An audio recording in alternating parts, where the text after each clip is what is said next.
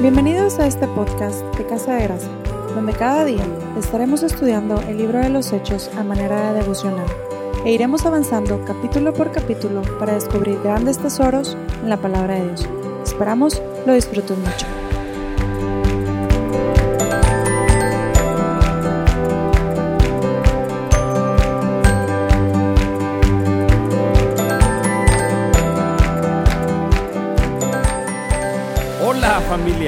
¿Cómo están? Bienvenidos a nuestro episodio 19 de este podcast devocional del libro de Hechos.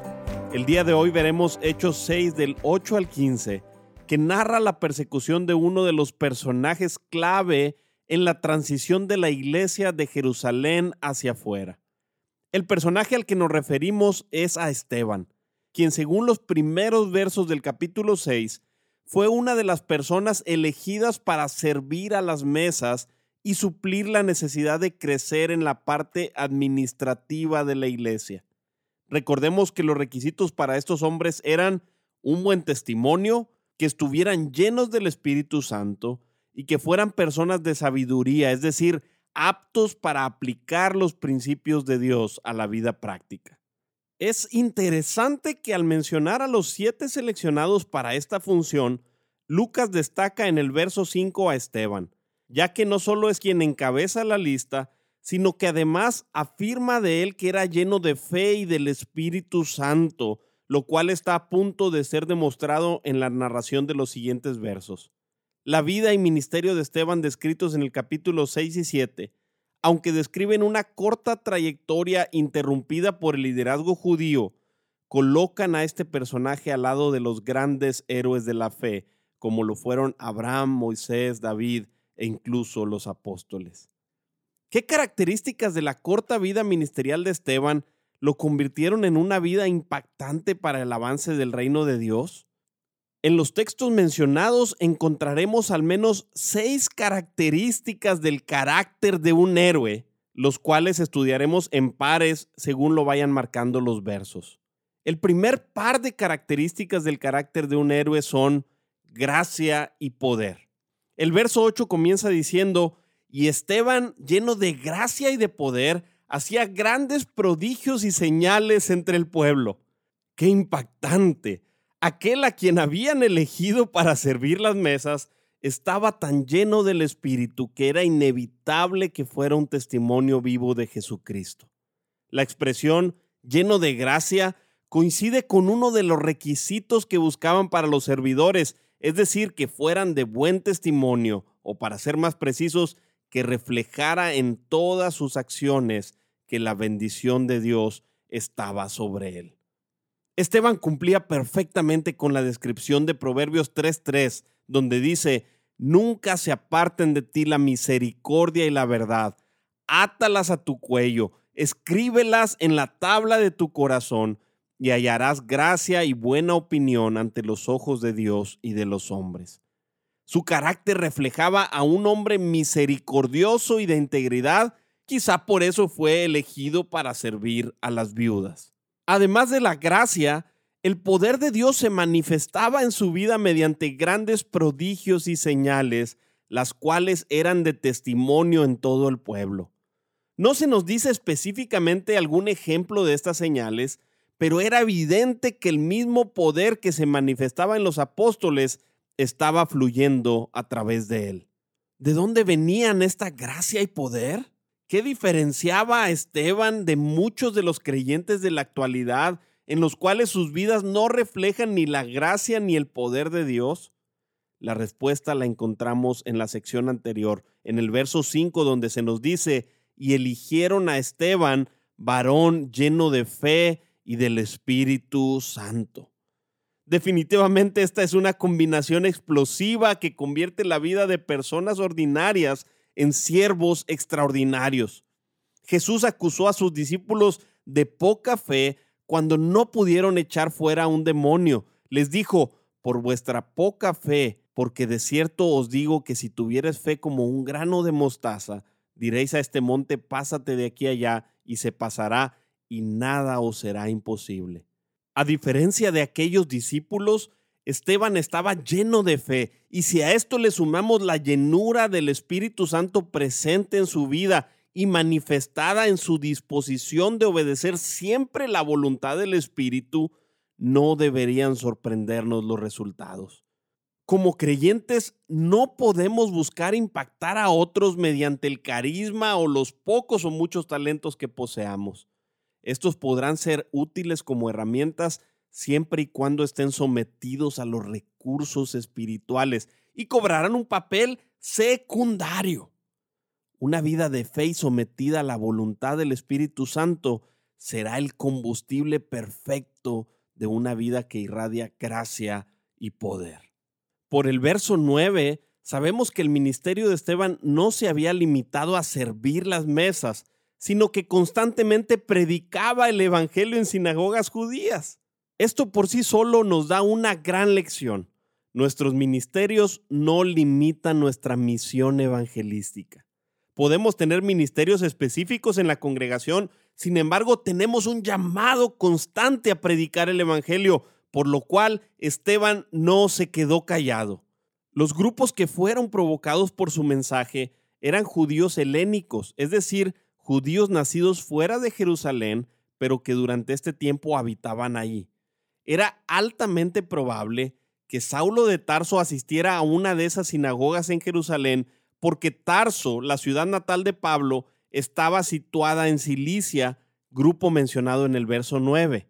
Además, en el siguiente capítulo se afirma que Saulo estaba presente en el discurso de defensa de Esteban. Digo estos datos porque definitivamente la vida de Esteban tuvo impacto en la de Saulo, quien más tarde se convertiría de perseguidor de la iglesia al más grande apóstol a los gentiles. Por lo que si hacemos las conexiones, nos damos cuenta de que Dios utilizó la vida de Esteban como un detonante de transición que obligó a la iglesia a salir de Jerusalén hacia el resto del mundo como el Señor Jesús se los había mandado. Esteban no solo se enfrentó con los judíos extranjeros en Jerusalén al predicar valientemente en sus sinagogas, sino que impactó a Saulo con su predicación y además su mensaje desató una gran persecución en contra de toda la iglesia en Jerusalén, la cual veremos más adelante. Esteban tuvo un ministerio corto con un alcance de proporciones enormes. ¿Por qué su mensaje fue tan impactante? Esto nos lleva a nuestro segundo par de características del carácter de un héroe, y estas son sabiduría y espíritu. El verso 10 nos dice que de todas las sinagogas que disputaban con él, ninguno podían resistir a la sabiduría y al espíritu con que hablaba. El servidor de mesas estaba defendiendo la fe con gran sabiduría.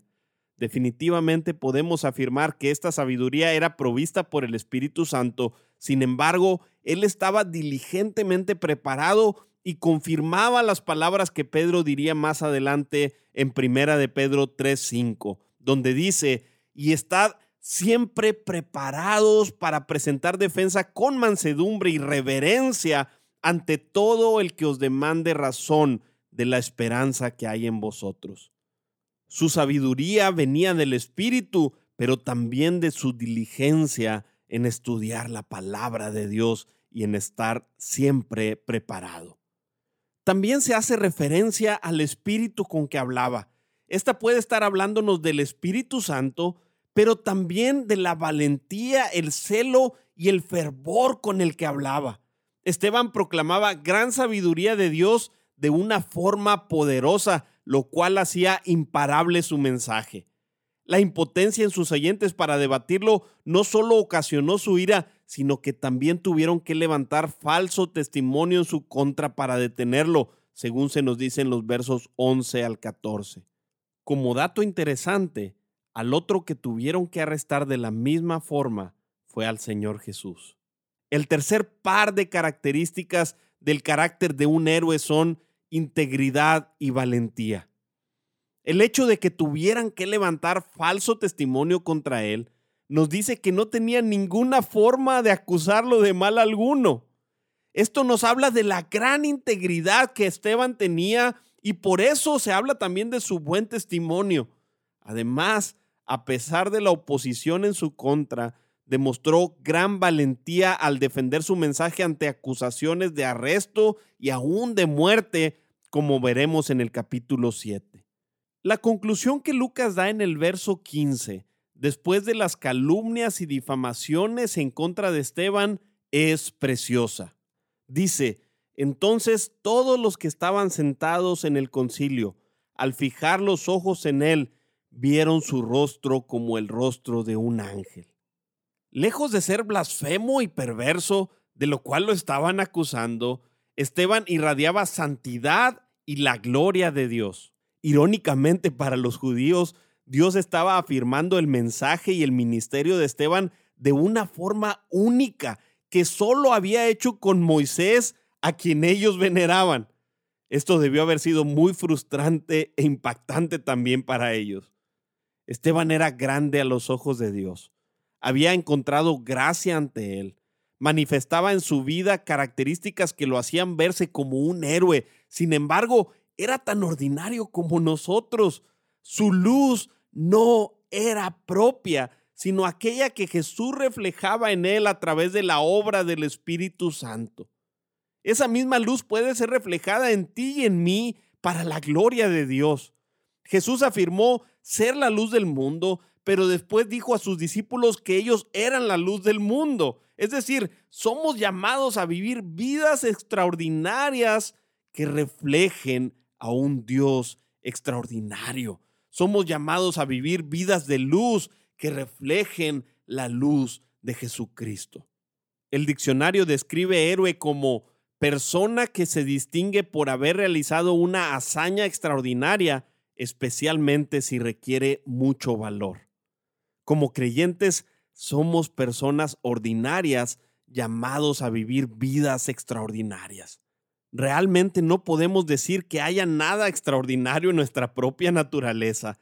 Sin embargo, por la gracia y el poder de Dios, nuestra misión es reflejar la gloria del único héroe verdadero que ha existido, existe y existirá. Su nombre es Jesucristo y somos llamados a representarlo. Nuestra misión es reflejar el carácter de un héroe, es decir, reflejar el carácter de Jesucristo en nuestra vida. Y tal responsabilidad, mis amigos, demanda el gran compromiso de permanecer siempre llenos de Él. De otra manera, ¿cómo habríamos de reflejarlo? Amigos, atendamos a nuestro llamado, atendamos con diligencia a nuestro llamado. Continuamos con el favor de Dios en nuestro próximo episodio. Dios los bendiga. Nuestro motivo de oración el día de hoy es Ora a Jesús para que te permita crecer en fe y vivir siempre lleno del Espíritu Santo. Pídele que su carácter sea reflejado en tu vida y que puedas en todo momento cumplir con la misión de ser luz para el mundo. Ora para que el Señor forme en ti el carácter de nuestro gran héroe Jesús. Recuerda que el Señor te escucha, así que ora con fe, porque Dios siempre responde. Gracias por escucharnos.